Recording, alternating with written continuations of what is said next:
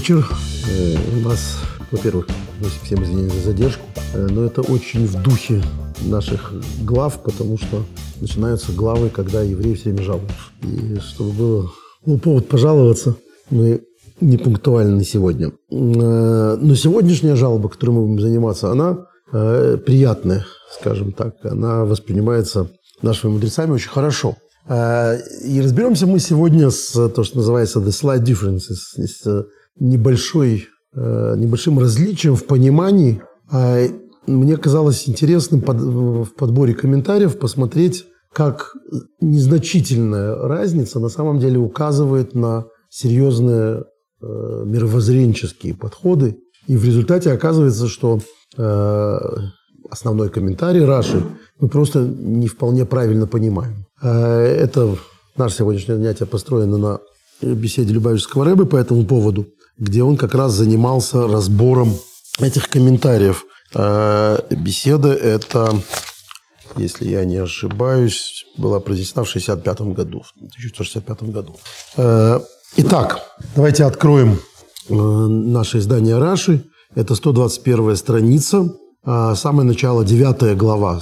Там начинается, те, кто читают не по нашему изданию, могут по общепринятым координатам найти в нашей книге, э, книге Бемидбар, девятую главу, первый стих, с первого стиха начиная. «И Господь говорил Маше в пустыне Синай в первый месяц второго года после их исхода из страны египетской так.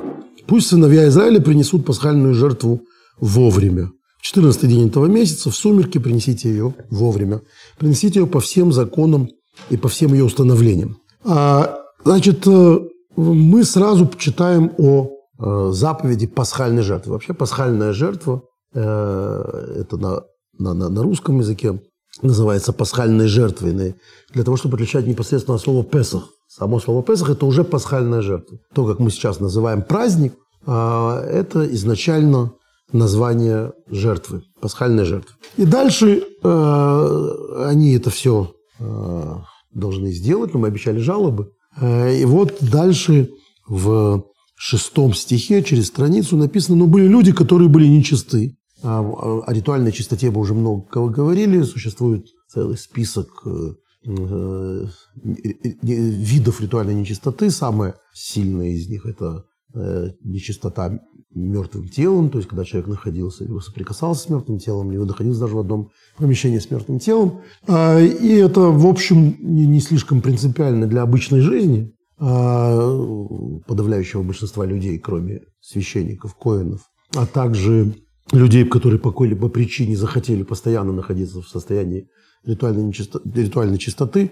Ну, в наше время это уже совсем вовсе нереально, а во времена храма такие были. Они назывались, как мы знаем, хаверы, хаверы, товарищи, но только не товарищи в пыльных шлемах, а комиссары, а это специальные братства такие, которые в связи с тем, что нечистота ритуальная передается, в частности, через соприкосновение с едой, который касался ритуально нечистый человек, были вынуждены завести себе закрытые клубы, э, в которых они, собственно, э, соблюдали все, ели только с теми, кто соблюдает ритуальную, ритуальную чистоту. И покупали только у тех, кто соблюдает ритуальную чистоту. И когда-то мы по этому поводу очень подробно говорили о том, что это настолько очевидное отделение от народа, что Э, современным исследователям нужны специальные причины, э, чтобы объяснять, почему это не сектантство. Почему не есть другими людьми, это не сектантство. Э, мы говорили тогда о календаре, о браке, если вы помните. Но это, что называется, косвенные,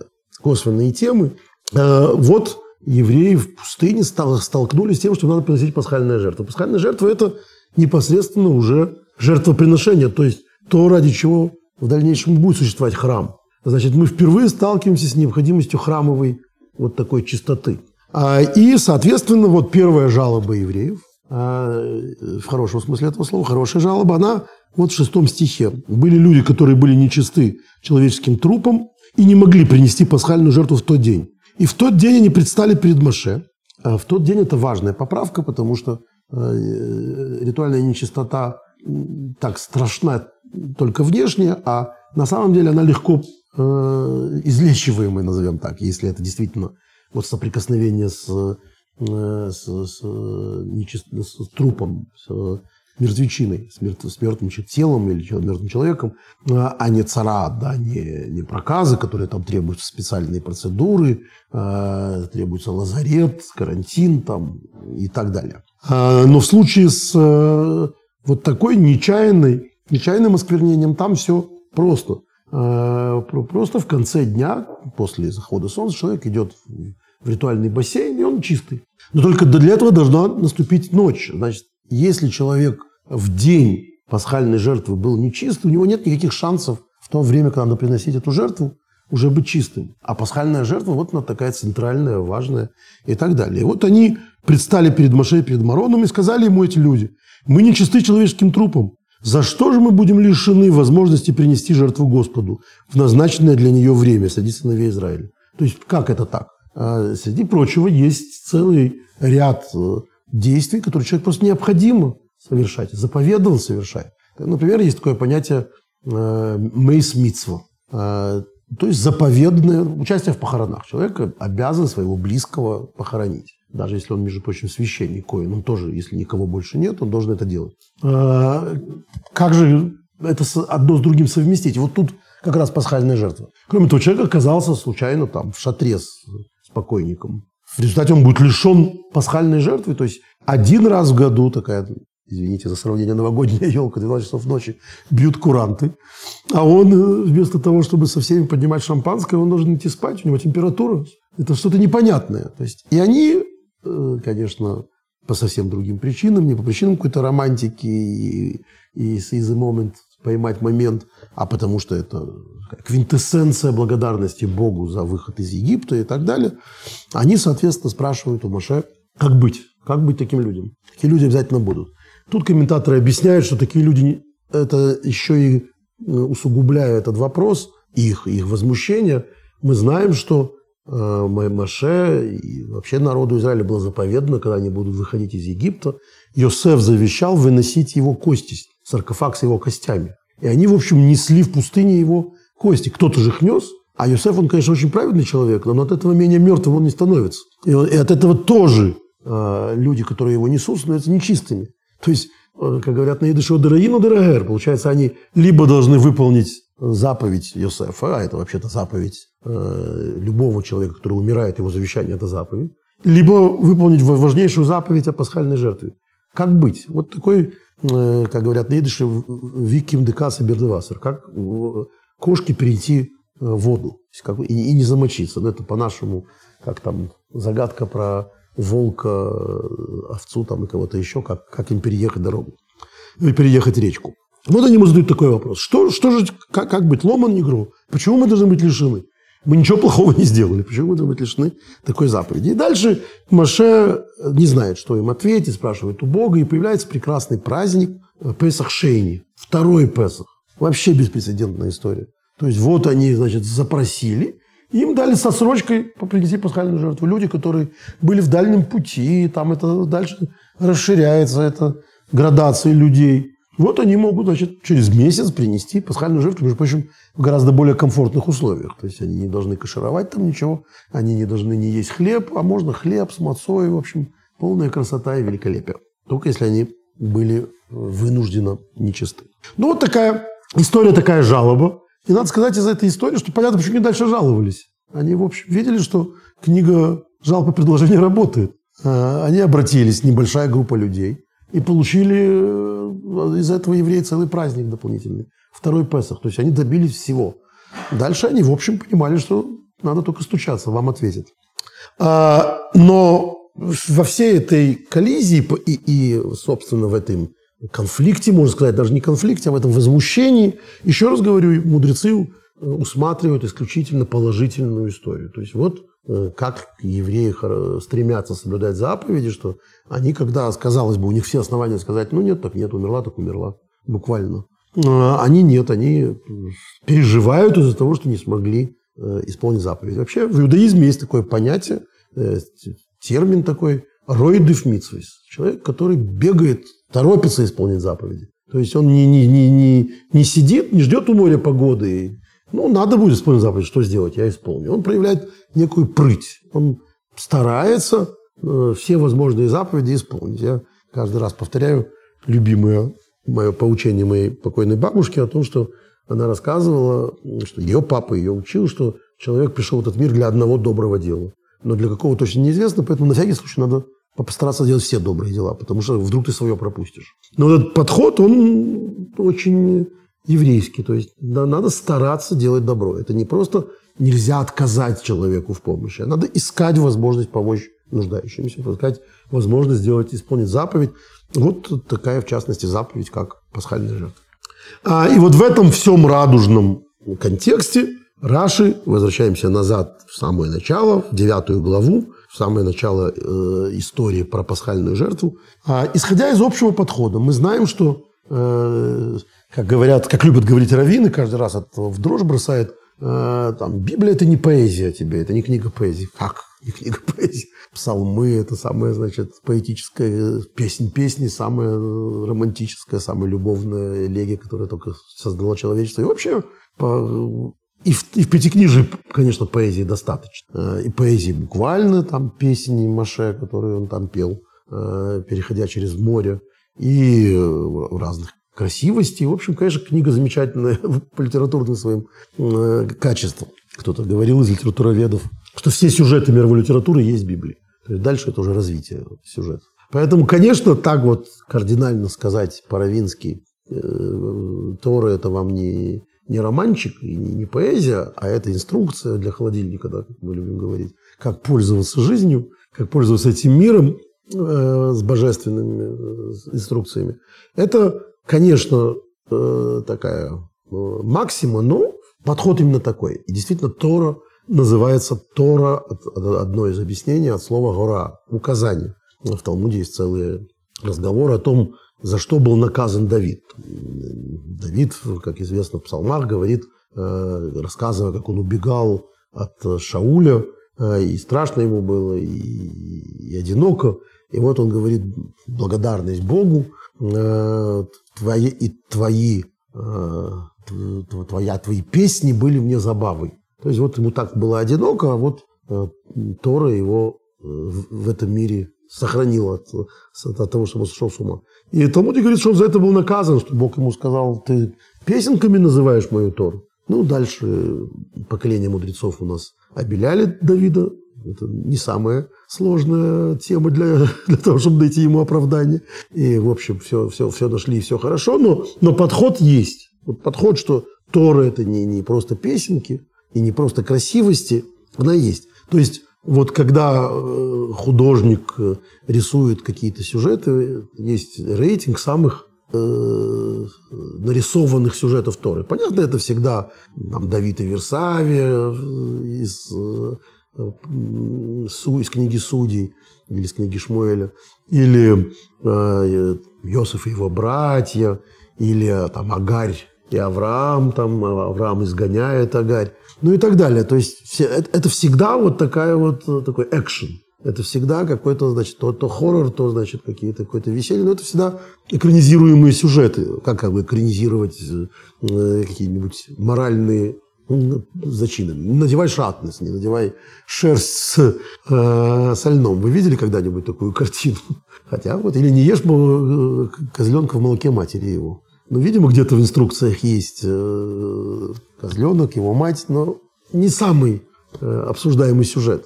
А вот э, именно психология образов – это то, что вызывает наибольший там, интерес. Адам и Ева. Вот сколько их там нарисовано, в каких только видов. Сейчас уже недавно я увидел какой-то учебник калифорнийский, я в данном случае не пытаюсь в очередной раз пнуть либеральные ценности, но там, значит, Адам и Стив – Э, новых, в новых мехах. Ну, почему он должен быть Адам и Ева? Почему не может Адам и Стив в раю? Почему рай обычно для, для э, гендерно, значит, кого-то дискриминирует? Это неправильно. А, вот сюжет, да, вечные сюжеты, которые будут все равно пересматриваться, будут, будут э, все время, значит, заново обдумываться и так далее. А непосредственно заповеди, то есть смысл Торы, гораздо меньше вызывает у людей интерес. А, а у мудрецов все наоборот. Они говорят, что э, вплоть до того, что подход Зора там и так далее, что, как я уже как-то говорил, неожиданно это подход Александрийской школы, Филона Александрийского, которого, конечно, ортодоксальные евреи, как правило, и, и знать-то не знают о его существовании. А он вот такой провозвестник э, каббалистического подхода Зогара, где у него, в общем, и Авраам, и Сара, и, и сыновья их, и 12 колен Израиля, и все это Лаван и Исав, это вовсе не люди, это, это какие-то, значит, высшие эманации, которые э, проникают. То есть все наоборот. Э, человеческое в Торе не слишком интересно. Интересно, не интересно, а важно Тора рассказывает таким образом о мироустройстве, то есть сон, тайна мироздания. Э, это все мое небольшое вступление к комментарию Раши. То есть Раши, читая это, задает вопрос. Мы э, тут же видим э, странную вещь. В первый месяц, то есть мы только считали, в первый месяц э, второго года после их исхода из страны египетской. А ведь дата у нас недавно была, и она была очень близко, очень рядом. В самом начале книги Бемидбар, у нас, которая началась две недели назад, мы читаем э, тоже дату, и мы ее еще не забыли. И Господь говорил Моше в пустыне Синай в шатре собрания в первый день второго месяца. А через три главы нам рассказывается, Господь говорил Моше в пустыне Синай в первый месяц второго года. То есть это все второй год. Только здесь это второй месяц, а здесь это первый месяц. И да, мы знаем и в нескольких, во многих местах Торы, Раши комментирует, что в Торе нет, это общий посыл многих мудрецов, надо сказать, не все с ними соглашаются, что в Торе нет хронологии. Тора не говорит все в обязательном порядке. Э, там другое устройство текста, ну, назовите это флешбеками такими. Вот рассказали эту тему, а дальше, значит, флешбэк о том, что было до этого, неважно, когда что было. Э, но именно в это, это место служит основой этого принципа. Хотя мы с этим встречались уже и в Шмот, в комментариях Раши. Почему именно это место для Талмуда основа этого, этого текста, этого подхода? Потому что все слишком близко, все слишком очевидно рядом. То есть вот только что сказали о втором месяце, вдруг первый месяц. Почему? Говорит Раш. Глава, с которой начинается, давайте почитаем Раши, глава, с которой начинается книга Баминбар, была сказана позже описываемых здесь событий. В Ияре, втором месяце того же года, то есть я, начало книги Бамидбар, три недели, три недели назад, что мы начали читать, это Ияр. Отсюда мы можем заключить, что в Торе не всегда соблюдается хронологический порядок изложения. Но почему книга Бамидбар начинается не с этой главы? То есть для того, чтобы хронология была нарушена, нужны какие-то основания. Мы должны попытаться разобраться в структуре этого текста. Почему так? Почему вместо того, чтобы не начать книгу Бемидбар с, с этого, собственно, с того, что было раньше, начали с того, что было позже? А, потому что это прозвучало бы упреком народу Израиля. Потому что вся история, которую мы сейчас прочитали, если бы она была в самом начале, с этого начинать не очень хорошо, потому что это было бы упреком э, народу Израиля. 40 лет они провели в пустыне, а пасхальную жертву принесли всего один раз. Вот Э, из Сифри, из э, Мидраша, Ражи приводит это объяснение, почему не с этого началась новая книга, потому что это история про то, как евреи только один раз приносили. Почему они приносили только один раз? Это вопрос. Э, надо сказать, что тут же мы должны вспомнить, конечно, все это помнят, что в Шмот, когда речь шла о первом Песахе, то есть который Песах во время выхода из Египта, там эта заповедь звучала так. Это книга, глава Бо, в книге Шмо, 12 глава, 25 стих, Раши там. «И будет, когда вы войдете в страну». Писание будет, это заповедь, будет, когда войдете в страну. Писание поставило эту заповедь в зависимости от прихода евреев в страну Израиля. И народ не был обязан приносить пасхальную жертву в пустыне, кроме одного раза, во второй год после исхода, то есть, что мы читаем сейчас, по прямому повелению Всевышнего. То есть вот есть исключительно, есть такое понятие, есть Песах Ледород, есть Песах на все времена, которые мы до сих пор исполняем, не принося пасхальную жертву, потому что нет больше храма и нет скини, но делая определенные действия, которые делали во время выхода из Египта, соблюдая праздник Песах. Вот наша вся пасхальная кэра, пасхальное блюдо, это напоминание о разных видах э, ритуалах во время пасхального вот этого самого ужина во времена храма и в пустыне в тот раз один, единственный. Э, и когда они выходили из Египта первый раз. Э, и вот это все у нас напоминание. Но я хочу напомнить, например, что, по крайней мере, у шкиназов принято э, класть сверху вот в это, там, два треугольника да, на, на, на киаре, на этом блюде пасхальном, в правом верхнем углу кладут такое сожженное отвратительное горлышко. Э, которая напоминает, собственно, которые говорят, это Песах, вот Песах. В чего он такое сожженное, отвратительное, чтобы никто не подумал, что это на самом деле пасхальная жертва. Что пасхальную жертву ели. Ее ели, это была такая очень красивая церемония, там э, в Талмуде очень красочно описывается. Во-первых, Песах – это праздник паломничества. То есть, когда, ну как, если верить э, Талмуду, то все взрослые мужчины приходили в Иерусалим, чтобы приносить пасхальную жертву. Хроникеры, конечно, говорят о том, что не все. И, например, мы знаем, по крайней мере, а, а, а, из сохранившихся записей о том самом Филоне Александрийском, который был вполне себе ортодоксальный еврей, да еще и коин, а в Иерусалиме был один раз в жизни. Ну, из Александрии далеко, конечно, ходить, но, но ходить надо, это заповедь. То есть, тем не менее, вот, видимо, эту заповедь исполняли, ну, понятно, что ее исполняли коллективно. Отправляли посланников, это же не, не, не быстрый путь. Нам через Анталию лететь, там все, все, все дела очень неудобно. Через Минводы. А, вот, значит, они а, приходили. Приходили в огромных массах. А для меня вот э, главный вопрос, как вообще успевали. Там тайминг очень, очень сжатый. А, потому что в определенное время кануна Песаха надо а, приходить в храм с этими, значит, агнцами. Этих агнцев надо зарезать. Значит, сколько должно было быть этих агнцев? Ну, вообще, меньше, чем людей, сильно. Потому что а, один агнец, один этот, ягненок был на, на хавуру, на компанию большую. Надо пасхальную эту жертву съесть полностью. Ее нельзя оставлять до утра. Поэтому брали побольше людей, чтобы не, э, не остаться в результате с огромным количеством мяса, которое не, не, невозможно есть. Ну, в общем, в определенное время надо было съедать это определенное время.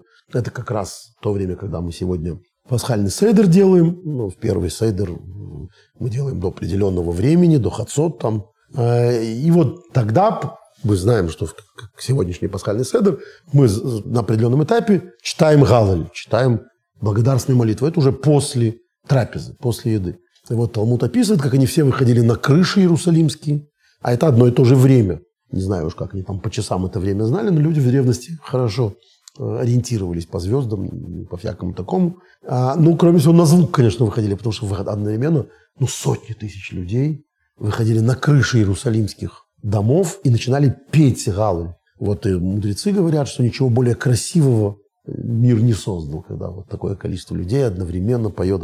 В общем, такая вот замечательная история. Когда живут в земле Израиля. Вот это то, что Раши в Шмот объясняет. И это у нас первая проблема которая сегодня перед нами возникает.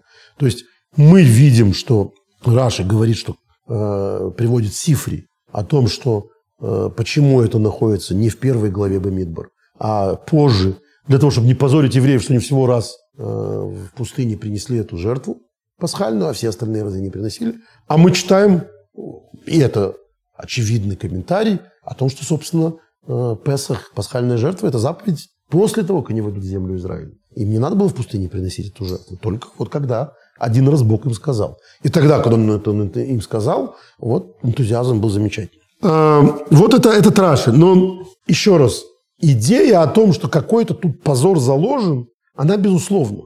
Это проходит красной линией через все комментарии. Рамбан, Раби Моше бен Ахман, приводит целый ряд комментариев. Мы для того, чтобы не читать Большого Рамбана, почитаем это же в тех местах, которые Рамбан тоже читал. То есть, э, я уже, кажется, говорил, все эти комментарии, а, э, Раши, например, это никогда не высосано из пальца. Это всегда, э, в общем, компиляция, подходящая под его структуру. То есть он поставил при себе определенную задачу, перелопатил, как бы сейчас сказали, во время подготовки кандидатской, огромное количество источников, создал систему. Но еврейское знание устроено таким образом, что система не может быть новой. Да? Написано, что э, даже то, что хороший ученик э, откроет в Торе на э, занятии в 2022 году, это тоже было сказано Моше на. И с этим мой любимый мидраж, да? когда э, Раби, э, когда Моше Рабейну увидел, что Господь там коронки рисует в Торе, занимается какой-то э, непонятной вещью. Он его спросил, зачем, зачем эти коронки? Ну, вы их не видите в тексте, но есть короны, да, в, в свитке Торы есть над разными буквами короны. Это абсолютно непонятные короны. Они необъяснимые, кажется. И Машера Бейну не понял, что зачем это рисовать. На что ему Всевышний сказал, потому что потом, через много поколений будет человек, который тысячи законов выведет из этих корон. Маше очень заинтересовался, спросил, кто это ему? Ответили, Акива бен Йосеф, это Раби Акива. И Маше попросил показать ему этого человека, который будет из корон в Торе выводить законы, которые Маше не знает. Важно понять, Маше не понимает уже сейчас, что могут быть за законы. И тогда он э, телепортируется в Ешиву Раби Акивы, садится в восьмой ряд, это значит, он, э, туда пускали по экзаменам. Его пустили только в восьмой ряд, то есть семь рядов учеников вокруг Раби Акивы знают Тору лучше, чем Маше Бейн. Мы не знаем, огорчился ли он уже тогда, когда его пустили только там на, на задворки. И вот он сидит и слушает, что говорит Раби Акива, и не понимает ничего. Раби Акива трактует закон из коронок этих самых, но не понимает э, мой Маше ничего. И он ужасно расстраивается из-за этого. Что это такое? Пока не слышит громкий голос Раби Акивы, который заканчивает свою лекцию, свой урок тем, что так сказал Маше, учитель нас. Маше. И Маше успокаивается, все в порядке, все, все хорошо, Тора жива. Это на самом деле великолепная абсолютная история про текст. Про то, что э, автор, да, в литературоведении, в э, литературной критике. Есть известный вопрос. А вот люди, значит, сегодня вкладывают смыслы какие-то в произведения, которых автор, может быть, даже не, не задумывался. И целый ряд литературных критиков и писателей, так Набоков, например, говорил, говорят, какая разница, что он там задумывал, автор. Важно, что читатель, если это великое произведение, оно начинает жить своей жизнью, да? Оно начинает э, в каждом, да, Адам и Стив, вот, пожалуйста. Нет, у нас это не так, конечно. У нас есть правила изучения этого текста. И если ученик через 2000 лет, соответственно, этим правилам извлек какой-то глубокий смысл, которого до него никто не нашел, просто от того, что он посмотрел незамыленным взглядом, он увидел больше соответствий, которые другие не заметили. Так, так бывает и так должно быть. Написано «Энбесамед блих и души». Нет смысла в учении без обновления, то есть без нахождения того, что никто до тебя не нашел. Как это может быть? Как может никто не найти? А вот может. Потому что э, Тора, она вот как море. Один увидел одно, другой увидел другое. Но, тем не менее, оно все находится в рамках единого дискурса, да, извините э, модное слово. То есть единого подхода изучения, единой логики. А, и, и, и поэтому вот у них у всех, очевидно, было, у всех комментаторов, Сифра это очень э, достойный комментарий, достойный мидраж. У них была эта идея, что тут это находится потому, что э, не, слишком гладкая история. Она не, не, ею не должна начинаться книга. Но все они читают немножко по-разному. Вот Тойсфос, Тойсфос – это северо-французская школа комментаторов, костяком которой были внуки Раши. Э, но не только они. Бал и Тосфот – это такая центр ашкенадского комментария на протяжении столетий. Э, то есть ашкенадского, в отличие от сефардского, в отличие от Ибн э, и, и, и Барбанеля и так далее. Вот Северная Франция. И Тосфос, который сегодня, между прочим, печатаются в Талмуде, да, с, там, где корешок ближе, то есть как устроен талмудический текст, тоже во всех изданиях последние 400 лет одинаково. Это одинаковые страницы во всех изданиях. Вот внутри может быть хоть три строки Талмуда, ну, может быть, и 30, но бывает и три. У корешка его обволакивает комментарий Раши, а с той стороны, ближе к э, обрезу, э, комментарий Бал Тойсфес, вот, вот этих самых тософистов. Потом стали допечатывать еще что-то мелким шрифтом там вокруг, какие-то другие комментарии. Но это обязательный кандидатский минимум. Это само собой разумеется. Чтобы понять статус Балы Тойсфос, я об этом говорю. И вот Тойсфос говорят так. «А, евреи, еврейский народ не, не был обязан приносить пасхальную жертву в пустыне. Потому что это заповедь, которая относится, это, э, если кто-то хочет почитать, это Тойсфос Кедушин, трактату Кедушин 37б. 37 страница, второй лист. Поскольку это заповедь, которая относится только к земле Израиля, как мы это читали только что с вами, да? А почему же они это... Э, то есть факт, что они это сделали только потому, что Господь сделал исключение из правил и сказал, вот этот второй год тоже принести жертву. Тогда в чем, что тут позорного для народа Израиля? А про позорное, они говорят, здесь другое, не то, что мы только что думали. А, э, позорно то, что они столько лет провели в пустыне. То есть, ведь этот вопрос не должен был возникнуть Почему они в следующем году не принесли Песаха? Почему не должен был возникнуть? Потому что они должны были уже быть в Израиле в следующем году. Они уже визу получили, у них уже все документы были готовы, консульскую проверку прошли. И если бы не история с разведчиками, все, в следующем году они должны были быть в, в земле Израиля. И, то есть, после этого не пишут, но мне слышится в этом их комментарии, что то, что Всевышний говорит на второй год приносить пасхальную жертву, потому что он их собирается вводить в землю Израиля. Оставим вопросы в стороне, там, что Бог не знает будущее, это слишком философская, примитивная тема, не раз отмеченная. То есть откуда Бог вообще знает, раз Бог не знает, что человек согрешит. Но вот из этого видно, что, пожалуйста, вот второй год, вот надо приносить пасхальную жертву. При этом это исключение из правил, потому что пасхальную жертву надо приносить только в земле Израиля. Но это одно исключение из правил. В следующем году, конечно, они будут в земле Израиля. Они не оказались в следующем году в земле Израиля. И наш умный еврейский ребенок тут же это читая в 5 лет, говорит, ага, значит, они 38 лет не приносили пасхальные жертвы. Почему? Потому что они были в пустыне, они должны были быть в пустыне. В общем, это все нехорошая тема. Тема не, не самая приятная. Поэтому, говорят Балай Тойсвас, а, это не в начале. Вот что имеется в виду, когда говорит, что эта история позорит сынов Израиля. Что она позорная, что вот столько лет в пустыне они не приносили жертв. Это вот позор номер два, версия номер два. Еще раз, версия Раши э, просто, что они не приносили, из-за того, что они принесли только один раз. И это непонятно, что это значит, потому что они не должны были приносить больше. То есть объясняют Раши, скажем так, что это на самом деле не столько про саму жертву, сколько про факт, почему они ее не приносили в следующие годы. Значит, соответственно, позорит факт, что они столько лет не могли приносить жертву.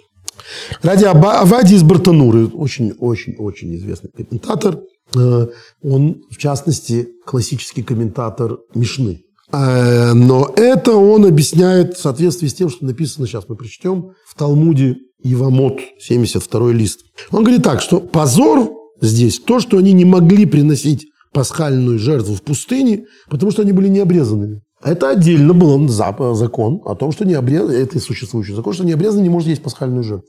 Необрезанный буквально не, не, не прошедший обряд обрезания. То есть э, вообще в иудаизме так уж сложилось, даже не в иудаизме, а в еврейском фольклоре, орл необрезанный – это псевдоним неевреев. То есть э, так называли неевреев. Что, в общем, дважды неправда. А, во-первых, большая часть неевреев в еврейской истории вокруг евреев были обрезанными – большую часть еврейской истории, потому что евреи жили среди египтян, которые были обрезаны, как часто э, доказано абсолютно учеными без, без всяких сомнений. А, более того, в Риме делали многие очень обрезания. В общем, обрезание было очень распространено, особенно на Ближнем Востоке. А, копты делали обрезание. Очень, первые поколения христиан очень многие делали обрезание. Копты до сих пор делают обрезание. Арабы в огромном количестве делают обрезание. Ну, сегодня там, не знаю, люди, выросшие в Азербайджане там, или в Дагестане, они среди кого жили? Среди необрезанных? Только если они были ашкенадскими евреями, это они могли быть необрезанными в этих краях. Потому что и, и, и местные евреи, и э, местные жители были обрезаны. Значит, э, вот такая дилемма. Они, это тоже неприятная тема, говорит Рабай Вади из Бартанули. Э, то, что они не могли приносить пасхальные жертвы, потому что они были не обрезаны. А дальше возникает вопрос, а почему они были не обрезаны? Это давайте мы почитаем. Потому что это очень интересная история. Почему не делали обрезание в пустыне? Евамот 71б. А почему евреи не делали обрезание в пустыне? Во время 40-летних странствий э, между исходом из Египта и завоеванием Ханана. Тут надо заметить, что мы же знаем, что год назад они, они ели пасхальную жертву. То есть, и мы помним, что-то они сделали обрезание. Сказали всем обрезаться там и так далее. Значит, соответственно, здесь мы имеем, это я так забегаю вперед, мы имеем год. А дальше они не делали обрезание. Это известно, что они не делали обрезание, так? В пустыне. И потом Ишу их всех обрезал, когда они входили в землю Израиля. Почему? А, если хочешь, скажу из-за слабости в пути. То есть, в принципе, это замечательная история. Еврейский, еврейский закон таков, что любая заповедь, как мы знаем, не делается ценой жизни. Если человек не, например, если мы говорим конкретно о заповеди обрезания, то, исходя из древних представлений, если у женщины родился ребенок, его восьмидневно обрезали, и он умер, потом другой ребенок восьмидневный после обрезания умер, то третьего ей нельзя обрезать. Нельзя, не то, что можно э, не обрезать, а нельзя обрезать. Потому что, видимо, ну, древние знали, что что-то, видимо, в генетически у детей с кровью. То есть э, гемофилия, да, называется. Их нельзя делать хирургические операции. Нам не нужно делать обрезание, которое опасно для жизни. Значит, соответственно, э, так, по таким же законам, говорит э, Амара, говорит Талмуд, о том, что в пустыне, в принципе, в дороге не лучшее место для, для обрезания. Поэтому не делали обрезание. Даже речи об этом не идет как бы. Это первое. А если хочешь, скажу, что из-за слабости в пути. Да, если хочешь, скажу, если из-за слабости в пути. А если хочешь, скажу, потому что их не обдувал северный ветер. Что такое не обдувал северный ветер? Это благотворный ветер, так считается в пустыне. Вот есть ветер, который приносит мягкую средиземноморскую погоду, а не зной жиру хамсин. Значит, э, евреи так или иначе э, в пустынном этом климате, у них не было этого северного ветра, и они, же, в общем, ходили в очень тяжелых климатических условиях. И поэтому обрезание делать не надо было. Ибо мы учили, откуда мы знаем про этот северный ветер, откуда возникла такая идея, почему на северный ветер. В принципе, в пустыне плохо. А почему именно про это речь идет? Потому что в Брайте мы учили, что все 40 лет, пока Израиль был в пустыне, их не обдувал северный ветер. А почему их не обдувал северный ветер? Можно сказать, и это для нас теперь главное, потому что они были отвержены Всевышним. То есть это было наказание, как все странствия в пустыне. Это наказание за то, что они вот дальше там у них история с, э, с разведчиками. Вообще они там всяким разным за золотого тельца заслужили, что Ладно, в землю Израиля вас приведу, но комфорта никакого. Будете, значит, с конским вагоном ехать. Через пустыню, 38 лет, в жаре, чтобы вымерло поколение. В общем, такая тяжелая, э, тяжелое странствие. А можно сказать, чтобы не развеялись облака славы. Это отдельная история. Мы знаем, что евреи в пустыне сопровождали облака славы. То есть погода-то, может, была и плохая, но папа хороший. Э, Господь все время обволакивал их такими облаками, которые в результате не было ни жиры для них, более того, не ветшали их одежды все годы странствия. В общем, тут сразу возникает вопрос, тогда почему нельзя сделать обрезание, если есть облака славы. Поэтому тут э, это такие противоположные мнения. Э, а можно сказать, чтобы не развеялись облака славы? В чем проблема того, что это наказание? Потому что э, и Раши, то есть Раши пишет, что это наказание за грех золотого тельца. А вот Тойсвос, эти вот внуки, которые над ним постоянно издеваются над Раши, постоянно они его, значит, это вообще такое. Главное еврейское уважение – это поспорить. Они, для них дед – это, э, ну, те, которые его внуки, это э, все. Те, которые не внуки, тем более. Это учитель поколения. Вот все Тосфот, в общем, построены на споре с Раши. То есть с кем бы поспорить? Вообще, если открыть еврейские книги, э, очень многие, то мы видим, что вот лучшее из еврейской книжности – это когда есть совершенно священный текст и совершенно непочтенный к нему комментарий.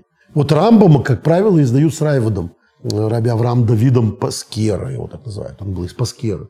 Он спорит с каждым доводом Рамбама. Он все спаривает, абсолютно все. Ну, ладно, вот был такой человек, которому хотелось поспорить с Рамбамом. Но это обязательно во всех изданиях. Вот то же самое в Талмуде. Вот тебе Раши, напротив него Тосфус, который постоянно с ним спорит. Который говорят, нет, я не понимаю, они говорят. Что это такое? Дальше они начинают, начинается с этого, это, разговор, спор. Они начинают спорить. А, значит, э, так вот, Тосфус тут по поводу того, что это было наказание за грех золотого тельца, спорит с, с Рашей, с дедушкой в кавычках, указывая на то, что грех золотого тельца был прощен. Слушай, так не бывает. Уже договорились, уже вымолили прощение, сколько же можно наказывать? Отсидели уже свое. Там были, на секундочку, масса людей казнены. Не может быть такого, что продолжается наказание после окончания, собственно, суда и, и, и, и, приговора. Поэтому они связывают это с грехом разведчиков. Тосфот говорят, нет, у нас есть потом грех. Это не золотой телец, который Израиль навлек на себя 40-летнее странствие в пустыне. А, ну вот, то есть по крайней мере, мы читаем, что пустыни не, не, не обрезались. Это общее мнение. Не обрезались либо из-за, в принципе, дороги, потому что дорога э, имеет совершенно другой статус. В дороге, например, человек не обязан молиться. Э, там, не обязан слезать с верблюда, когда он там в пустыне. Потому что это все опасность. Слезешь, от каравана отстанешь. А отстанешь с каравана, умрешь. Ну и кому нужна такая молитва? Это постоянная тема. Сколько надо искать воды в пустыне, когда надо мыть руки перед молитвы или, или перед едой. Вот столько-то да, а столько нет. Потому что ты отобьешься от каравана, и в результате э, твои помытые руки, конечно, склюют потом коршуны, но смысла в этом Галаха не видит. Нет, нет такой задачи. Ну, в общем, так или иначе, они были необрезанными. Так как были необрезанными, говорят Тосфос, из-за этих причин, то есть из-за погодных условий, а погодные условия – это за грех, то вот это вот все нанизывание не для начала книги. Вот в этом, значит, позор евреев. Э, то есть, извините, я сказал Тосфос, Раби Вадим Бертанура. Э, потому что они были необрезанными. Теперь, после того, как мы это все почитали, это мы все можем закрыть. И давайте разберемся непосредственно с тем, а какая разница, собственно. А что э, вообще за вопрос? А, а, а какой в результате ответ?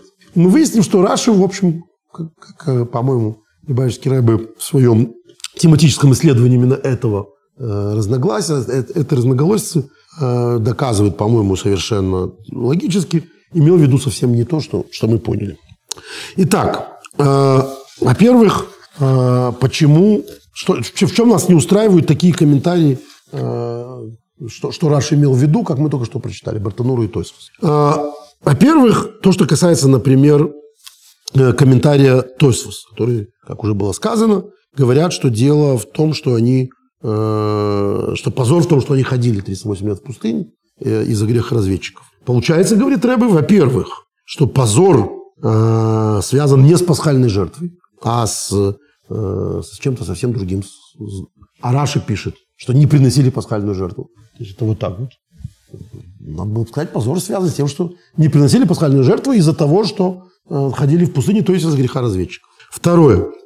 Из-за того, что они задержались в пустыне, евреи, как, как и евреи сейчас, не могли соблюдать большую часть заповедей, а не только пасхальную жертву. У нас так называемые заповеди Тлуйот Борец, то есть связанные с землей Израиля, составляют огромную часть заповедей. Это всякие, всякого рода десятины, орлы, там, э, третьего года плоды, э, ну и так далее. Огромное количество заповедей связаны исключительно с юбилеи, юбилейный год Шмита и так далее. Тогда почему Раши говорит, что позор именно про пасхальную жертву? То есть, если действительно, как говорит Тосфос, имеется в виду позор, что они не приносили пасхальную жертву из-за того, что ходили в пустыне 38 лет, то почему именно, именно пасхальная жертва, если таких заповедей очень много? Чем она архетипична? А, а главное, третье, говорит Рэбе, когда происходит этот разговор, еще нет никакой, никакого греха разведчиков. Разведчики согрешат позже.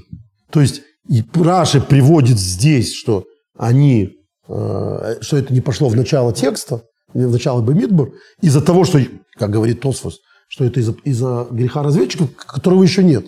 Это не похоже на, на логичное объяснение. Какие проблемы с Бартенурой, говорит Рэбе, с, комментарием. Ну, это мы говорим с комментарием Бартенуры, потому что это все равно комментарий, который э, проходит через целую серию комментаторов. Назовем их Бартенурой, потому что Бартенура их приводит. Насчет обрезания. То же самое. Во-первых, Раша никак не упоминает в своем комментарии обрезание. Казалось бы, если это проблема, и вот такая тоже, что они не делали обрезание из-за того, что в пустыне были, а в пустыне они были столько времени из-за того, что согрешили там, э, золотым тельцом, по мнению Раши, или по мнению других комментаторов, э, грехом разведчиков. Но почему-то само, сам факт этого здесь не упоминается. Почему нет? Раша не пишет, что они были не обрезаны, э, что это говорит о том, что они потом не, из-за того, что они не обрезаны, не приносили жертву. Это второе. А кроме того, мы же говорили, что Раши пишет Шмот, что у них нет заповеди делать обрезание в пустыне. То есть это не, обрезаны или не обрезаны, это никак не меняет эту историю. А, и кроме того, если согласиться с логикой Раби Авадия, говорит Раби, Раби Авадия из Бартануры, я специально уточнил, сколько времени прошло с первого Песаха, то есть с того времени, когда всех обрезали. Год. За это время кого евреи должны обрезать? Новорожденных мальчиков и по, не, по некоторым мнениям, нет рабов, приобретенных в рабство. Это в пустыне, допустим, они там торговали друг другом рабами. К рабству отношение у Библии амбивалентное совершенно. То есть, э, ну, давайте в, в наших, по нашему курсу назовем это, э, нанимали на работу. То есть в тех условиях нанять на работу это, это рабство. Другое дело, что еврейское рабство с еврейскими законами рабства это сегодня не все работники получают такие условия. Э, и поэтому Талмуд говорит, приобретший раба приобрел господина. Потому что обязанности перед рабом, э, в общем, больше, чем перед собственным сыном. Это совершенно невероятный круг обязанностей. Но, среди прочего, обязанность обрезать распространяется на, на, на рабов тоже. То есть э, это имущество еврея, оно должно быть обрезано. Связи с этим любопытно, что в сохранившихся махзорах, то есть сидурах 16-17 э, века, амстердамских, Амстердам, республика, э, куда бежали евреи со всего Пиренейского острова, э, сефарская община, то есть амстердамская община была сефарской, потому что туда бежали богатые сефарские евреи, которые после начала инквизиции, ну, когда там начинается инквизиция, это вопрос отдельный, но изгнание из Испании 1492 год, конец 15 века, а Э, из других территорий еще раньше, из Португалии на, на 30 лет раньше, на 40 лет раньше. Кого изгоняли? Мы знаем, да, кого изгоняли. Изгоняли э, иудеев, не евреев. То есть еврей, который принимал христианство, мог остаться. От этого возникло понятие мараны. Да? Мараны, то есть, э, по одному из мнений, это слово марана – свиньи. Так их новообращенных называли э, либо испанцы, католики, либо евреи, не крестившиеся. Так или иначе, значит, это оскорбительное название. Сегодня это такая красота, мараны, маранская легенда и так далее. Это из оскорбления. Но кто это? Это огромное количество людей, которые осталось в странах инквизиции, не бежали, приняли иудаизм, приняли христианство внешне и оставались э, при этом тайными иудеями. В чем их тайное иудейство состояло? У разных по-разному. То есть, э, судя по всему, в основном там в каком-то виде соблюдения шаббата, они все крестились, они все ходили в воскресенье в церковь. Они были не обрезаны, как правило, потому что слишком заметное э, иудейство. Потому что инквизиция боролась как раз с, э, с, с изменой, а не с евреями. С иудеями она не, не, не боролась. Она боролась с конверсос, с лживыми христианами. Потому что перейти из христианства в, в другую религию или остаться верным прошлой религии – это оскорбление христианства в рамы, в юрисдикцию инквизиции иноверцы не входили. Входили только принявшие христианство. И христиане, собственно. Ну вот, значит, когда она стала лютовать уж совсем, а лютовать она стала по, по разным мнениям, среди прочего, потому что э, эти оставшиеся евреи за 100-150 лет э, превратились в абсолютную элиту испанского общества, потому что они стали равными среди равных со всеми своими возможностями, которые у них были, с деньгами, которые у них были во всех областях, включая церковь, они стали занимать ведущие позиции.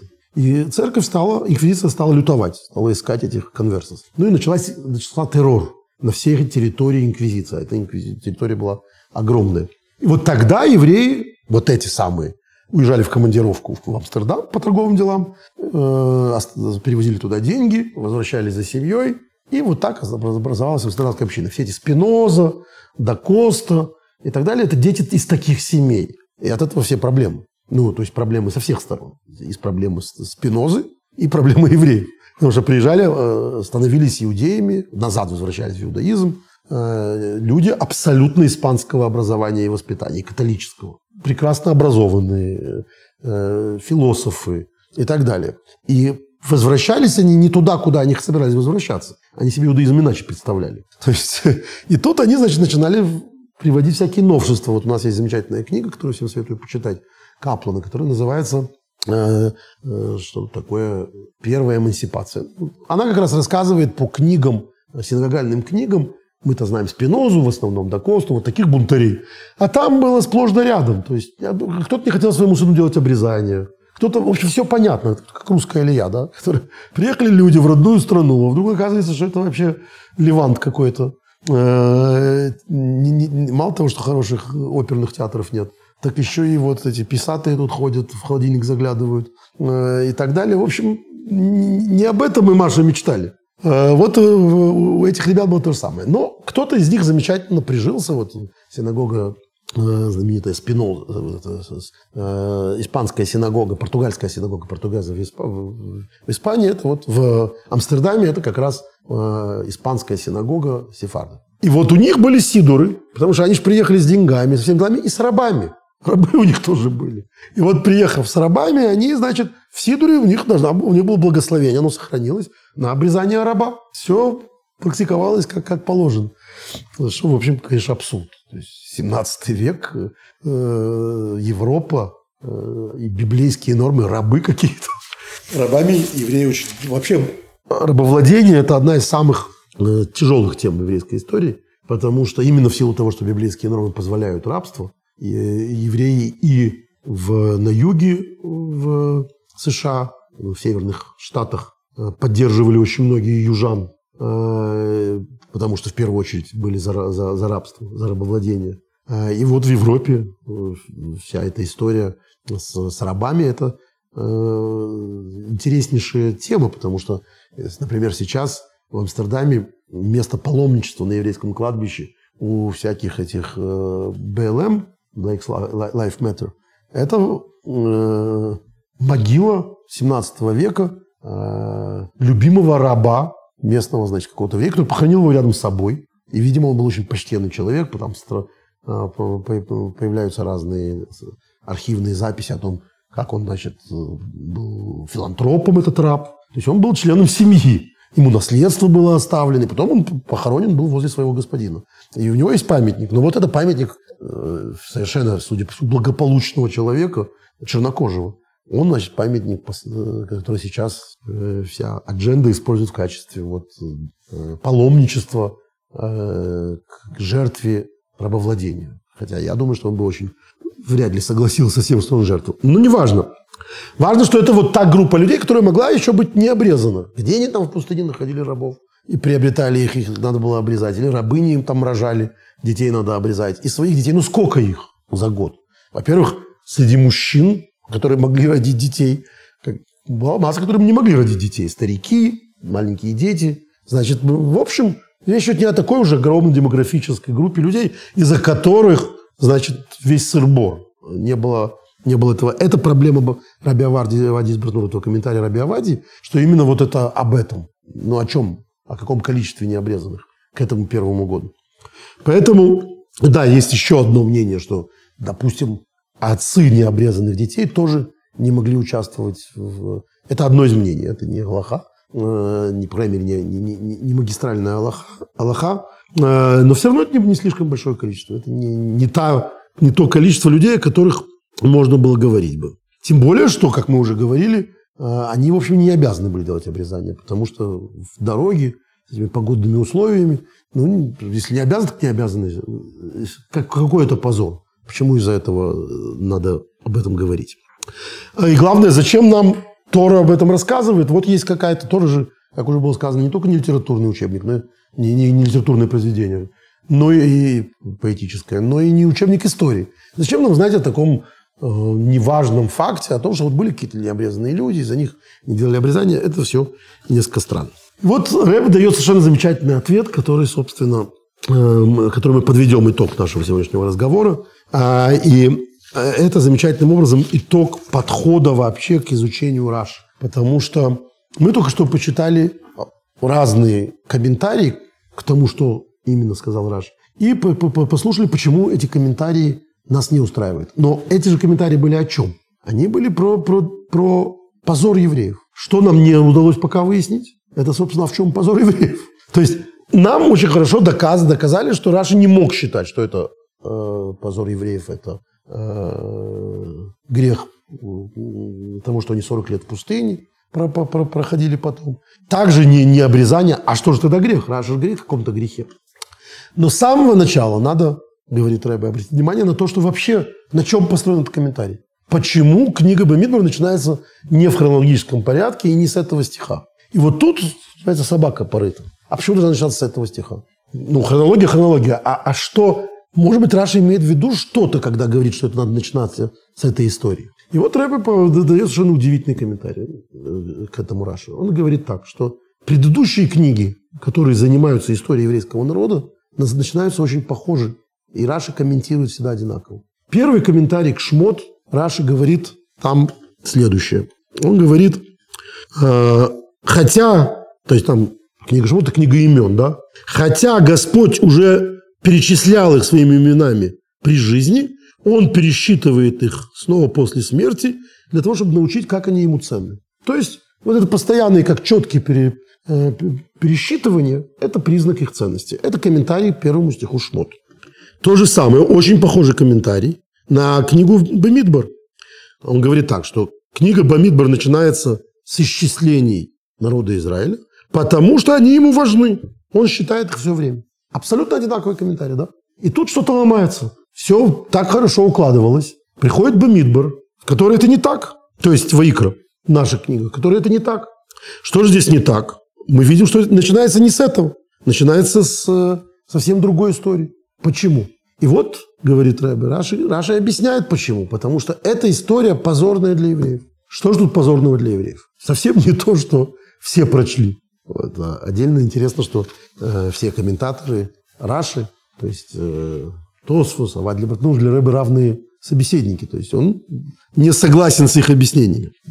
И он говорит так, что то, что дальше Раши объясняет, то, что дальше происходит в этой истории, это ведь замечательно, замечательный случай. Если мы говорим, что этот Песах, второй Песах, он вообще исключительный. Его дальше не будет 38 лет. Его не должно было быть и этого, потому что он уже сказано в Шмот, что он должен быть только в стране Израиля. Почему же он был? Он был, так захотел Господь. Один раз. Ну, так захотел. В следующем году будут они в Израиле, будут, не будут, не будет. Вот в этот раз он захотел, чтобы был Песах. И он устроил себе Песах. Ну, Господь захотел праздник, устроили праздник. Один раз. И тут группа людей, которые по абсолютно не по своей вине не могут участвовать в этом Божьем празднике, благодарности Богу, приходят и говорят, говорят Ламан и Гор, почему мы должны быть, э, почему мы должны быть лишены возможности участвовать в благодарности Всевышнего. И вот эта странная позиция. Значит, почему? Ну, по качану. Почему? Вот у нас один день праздника, не успел, кто не успел, кто опоздал. По какой причине? Ну, мало ли какие причины бывают. Ты мог не родиться, ты мог умереть к этому времени. Не случилось, не шмогла я, может ответить Господь. Маше ответа не знает, спрашивает, хотя Маше мог, мог их выгнать по палке, сказать, что за вопрос дурацкий. Почему у нас шабас в шаббат, а не в пятницу? Почему я не знал, что шаббат? Не, не знал, так не знал. Но, Госп... но, но Маше идет к Господу, и Господь, Господь говорит, они правы. Они не должны быть лишены этой возможности. Пусть у них будет второй Песах через месяц. То есть вообще, кто бы мог, что называется, предполагать, что, как, как пишут, разве так можно было? Кто знал, что так можно было? А можно было. И когда потом было можно? Всегда. Но почему-то никогда больше они этого не попросили. Ни через год, ни через два. Почему не в следующем году все не пришли и сказали, хотим опять Песах? В прошлом году было. Второй Песах получили. Мы хотим благодарить Бога. Почему 38 лет они забыли об этом празднике? Почему здесь они на месте добились и научились тому, что надо добиваться и что можно добиться, и не шли дальше? Вот Раши говорит. Из-за того, что это позор для евреев, что потом 38 лет они не приносили Песаха, пасхальной жертвы. Поэтому это не идет в начало главы. Потому что это история про то, как они должны были научиться и не научились. Вообще надо заметить, что каждый раз, когда мы случайно встречаемся с такого рода компромиссами, если так это можно назвать, это всегда сила воли людей, которые вообще-то должны были бы сказать, э, ну, нет так нет. Похожая история с дочерьми Славхада, да? Когда, которые тоже, в общем, они ведь женщины, они выйдут замуж, у них будет свой надел земли. Чем им беспокоиться? Они приходят исключительно из-за понимания, что они таким, их отец таким образом лишается духовной доли в стане Израиля. Духовной. Потому что они от этого ничего не приобретают. Они выйдут замуж. Если они выйдут замуж в другое колено, они лишаются своего надела. Если они выйдут замуж в своем колене, то у них равно надел мужа. Он никуда там не... Это не же не вопрос, что у них там 100 соток дополнительных гектар. Там не так все делится. Все делится все равно на, семьи внутри колена. По количеству детей там и так далее. Все равно это будет тот же надел, который у них был бы в этом. То есть они хотят земли Израиля.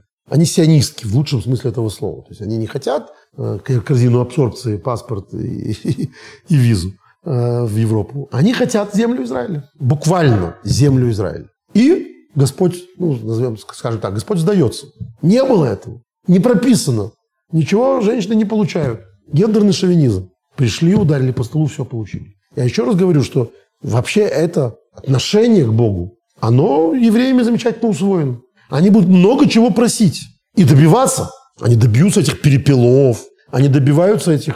То есть они все время добивались воды, там, Маше в результате не вошел в страну Израиля из-за того, что они, они добились, что скала начала давать воду. То есть они, в общем, урок выучили, но не туда, куда надо. Вот то, куда это должно было быть приложимо, благодарность Богу, пасхальную жертву, они этот урок не выучили. И вот не выучив этот урок, они в определенном смысле таким образом проявили архетип своего отношения. То есть проблема евреев в пустыне, народа Израиля в пустыне, как минимум в пустыне, это не то, что они сварливые, не то, что они требовательны, а то, что неуместно сварливые, неуместно требовательны. То, что надо просить, они просить перестали. Вот просили бы пасхальную жертву, просили бы Мессию, да, то есть Мы помним, что когда Маше посылают спасать еврейский народ, он говорит, шлахну бы я ты шлах, пошли той рукой того, кого ты обычно посылаешь. Что такое? Кого он обычно посылает? Ну и, в общем, тут не надо особенно быть мистиком, чтобы понять, что он говорит, пусть это освобождение будет окончательным. Пошли уже так, чтобы не было после этого изгнания.